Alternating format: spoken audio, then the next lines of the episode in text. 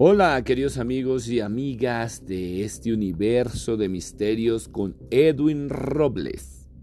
Bienvenidos a un enigma más, a un inquietante tema que sé que les va a gustar.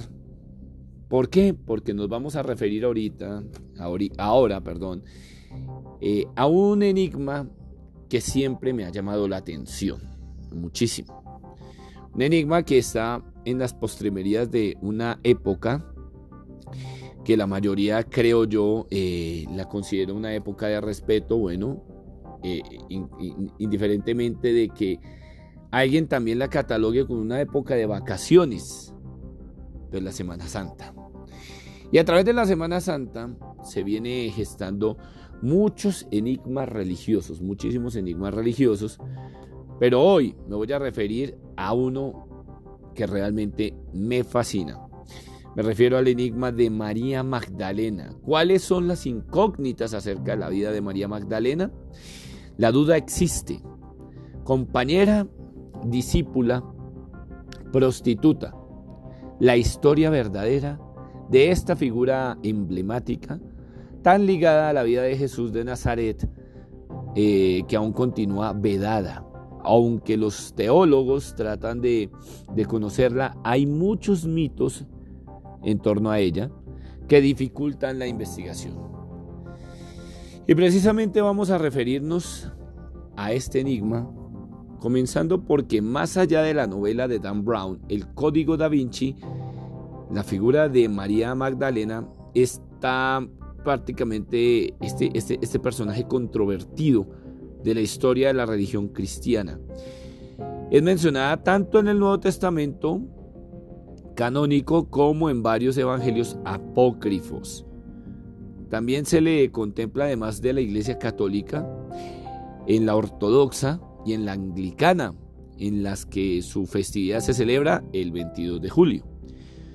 Ella reviste una especial importancia en las corrientes gnósticas del cristianismo y aparte su nombre hace referencia a un lugar de a su lugar de procedencia, María de Magdala, una ciudad situada en la costa occidental del lago de Tiberíades en Galilea.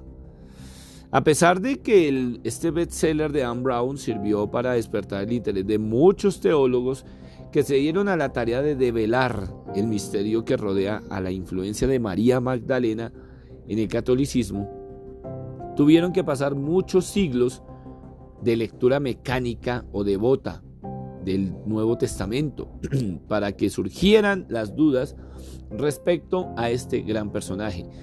En los cuatro evangelios canónicos, eh, las escasas descripciones de María Magdalena están envueltas en imprecisiones y medias tintas. Tan nebuloso ha sido el largo sueño de la imposición que nadie se había dado cuenta hasta ahora. Esto es una leyenda o hace parte de una leyenda. La leyenda de María Magdalena.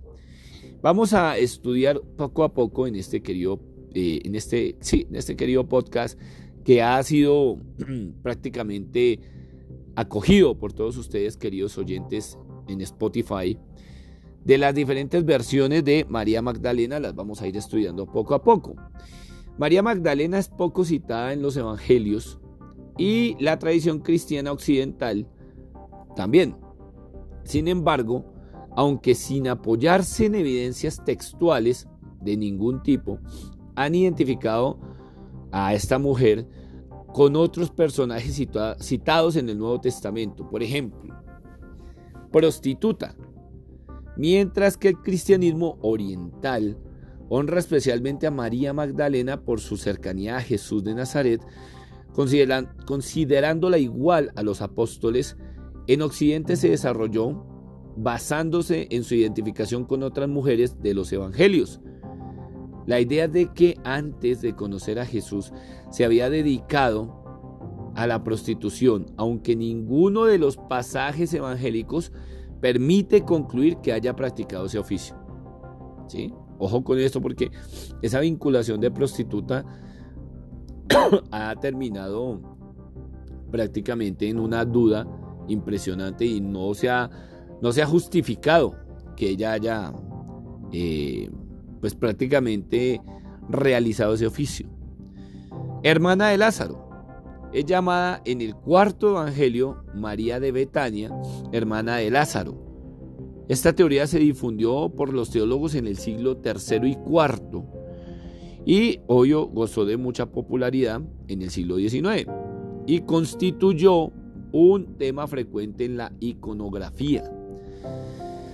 Se habla una versión de Santa. María Magdalena es venerada por la Iglesia Católica oficialmente como Santa María Magdalena y existen múltiples templos en todo el mundo dedicados a esta Santa Católica, Santa María Magdalena.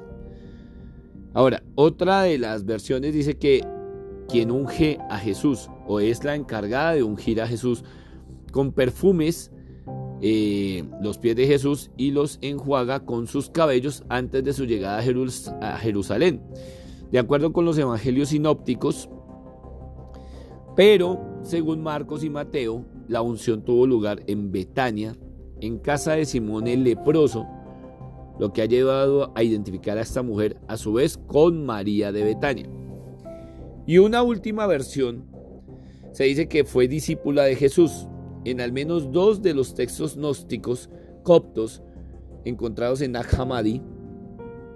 el Evangelio de Tomás y el Evangelio de Felipe, María Magdalena es mencionada como prostituta, eh, perdón, como discípula cercana de Jesús, en, una relación tan próxima como la de los apóstoles. De hecho, en el Evangelio de Felipe se narra que tres eran las que caminaban continuamente con el Señor, su madre María, la hermana de esta y Magdalena.